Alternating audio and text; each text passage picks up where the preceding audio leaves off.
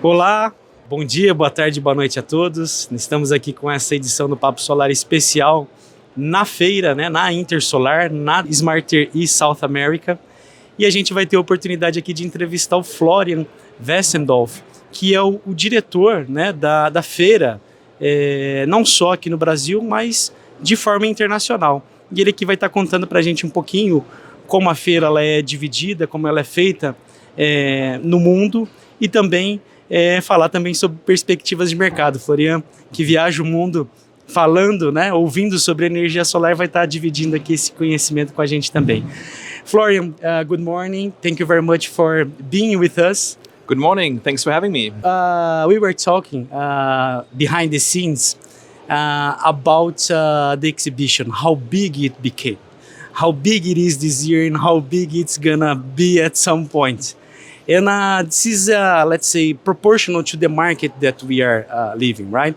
But before we talk about these uh, uh, markets, about talk about, about uh, talking about technologies, tell us about who is Florian Wessendorf um, and how uh, you ended up being in this market. Yeah, I'm happy to do that, of course. Yeah, so I'm, I'm managing director of uh, Solar Promotion. This is the company behind Intersolar as a trademark. And my responsibility are the international markets. So international for us means everything outside of Europe. That is here in Brazil, that is Mexico, that is Dubai, that is North America, that is India, for instance. And when then comes to, to market, I guess that's that's quite interesting to state here that our show here in Brazil is the second important for the whole company. So since we have the let's say the, the flagship event in, in Munich with a history of more than 30 years, and now we're here for uh, not exactly 10 years, so we're going to have our university uh, next year. So we're quite excited about that, and it's important to, to be here since Brazil is a very strong market for, for solar applications, one of the leading gigawatt markets worldwide, number one in Latin America, and I'm quite sure that Brazil will belong to the top 10 markets within the next years for sure. Great. And Flori, we were talking also uh, about uh, uh, about the structure of the, the exhibition. Um, uh, the most part of people here in Brazil, they they uh, uh, understand very quickly the name Intersolar. Because it's easier. but now it's bigger than that, right? Like, wh- what is the smarter uh, yeah, yes, e- uh, event exhibition. How how does it work? How how it is? Yes, that's. Uh, I know that's a little bit complicated. Needs more explanation. So that's that's by nature.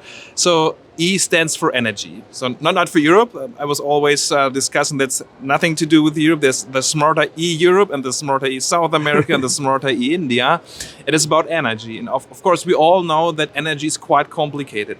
And we are coming from let's say the the solar sources but we all know that for an intelligent and future proofed concept, you need much more. You need, for instance, energy storage. That is why we have brought our EES brand to Brazil as well for energy storage.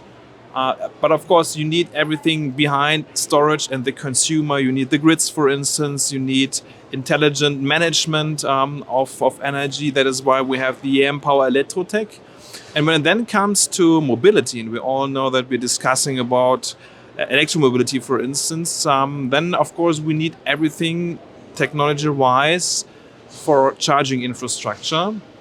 And that is where we have the special exhibition Power to Drive here in, in South America and Brazil as well. So that's giving you a little bit more about the picture what is behind the Smarter E. But of course, we all know most people are talking about Intersolar. That's okay for us. And yeah, and um, uh, hearing you talking about this, it, it sounds like uh, uh, all these uh, ecosystem, if we say so, um, they are. Can we say that uh, uh, the solar photovoltaic energy is in the the, the center stage, and and if we do, if we can say this, why you think that? uh, solar is kind of a bringing together uh, have this uh, good synergy with these other technologies that you mentioned? Yeah, so because it's versatile, I guess that's the most important to say here, and you can easily combine that. So what what what, what will happen in the future? And what is for me fascinating here in Brazil is that Brazil is a strong market for let's say both segments, like having DG on the one hand side, having CG on the other side. And when it now comes to DG, for instance, it really makes sense to store your energy, for instance. And uh, if you have an electric car, you can combine that as well. So you have on your rooftop or on your carport, even, you have your solar modules. You have your car, which can be loaded with electricity, which can be an energy storage vehicle as well. And I guess that really makes sense to, to combine that. And that's easier, of course, when it comes to solar in comparison to other kinds of renewable energies. Great.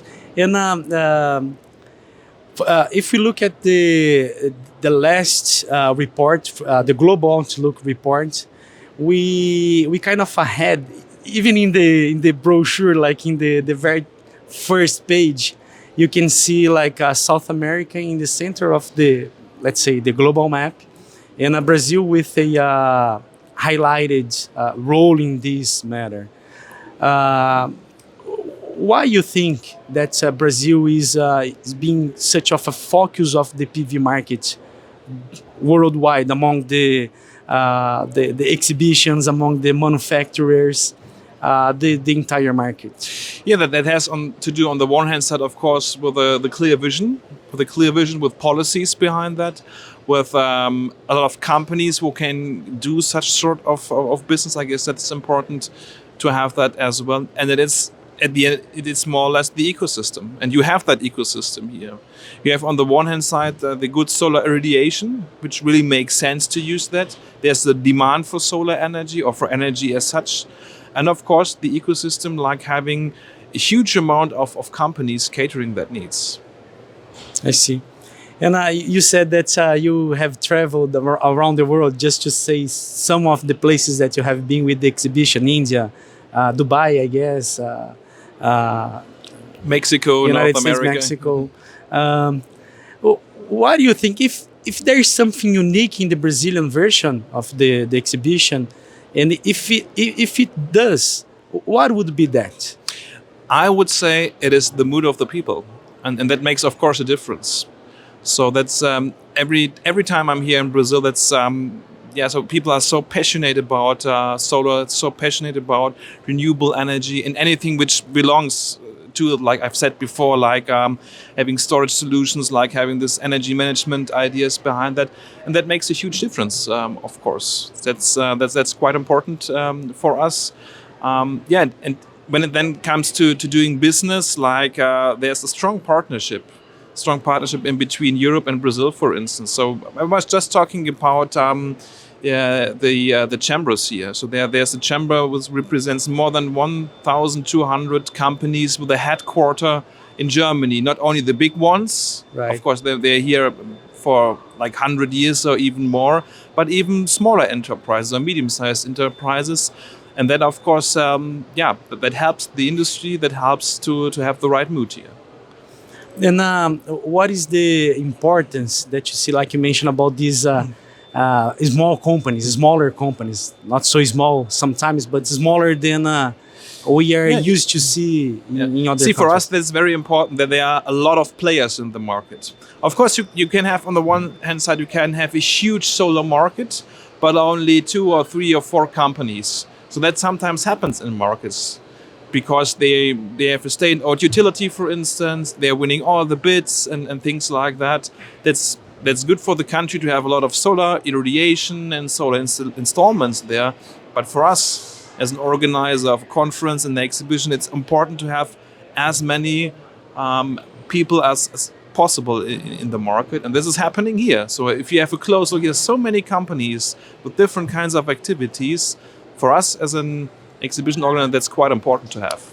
Yeah, uh, can we say that uh, not just the energy is distributed, but uh, the social development, uh, uh, job positions, um, the market the entire market being distributed, not of, of just course that, that plays a role as well. And that, that is quite important. And, and this is always we have the kind of, of discussion of course. We need of course jobs. We need passionate people we need all yeah as you rightly pointed out to to be sustainable not Right. only sustainable in, in terms of environmental things but in social things as well great. and I'm, I'm quite sure and optimistic having so many companies, so many different kind of projects, small projects, mid-sized projects, big projects. There's enough to do and there are enough jobs created in the future. if in this sense, uh, Florian, if we compare Brazil with these other countries, uh, can we say that uh, these uh, distributed markets among not, not just big companies, but uh, in small companies is something that uh, is um, makes Brazil different than the other countries, or it's yeah, for just sure. like this? Given you, given you in, in small example, in two weeks we are in Mexico for Intersolar Mexico, and Mexico is totally different. So the market there is more or less a market for for big solar, so so big solar um, um, installations, and that means of course you, you do not have so many different kinds of companies like it here is. And as, as said before, here you have both. You have a strong market in, in the CG, but you have DG as as well in the strong market. That's a huge difference. It really is. Great. And uh, about the exhibition, uh, we had last year 28,000 people. If I, if my, my mind is not uh, That's catching correct. me. That's correct. uh, yesterday was the first day and it was really crowded. Never seen that before. Like people coming from everywhere, and uh, saying that uh, there was there were a lot of other persons outside just uh, getting into. Just waiting, yeah.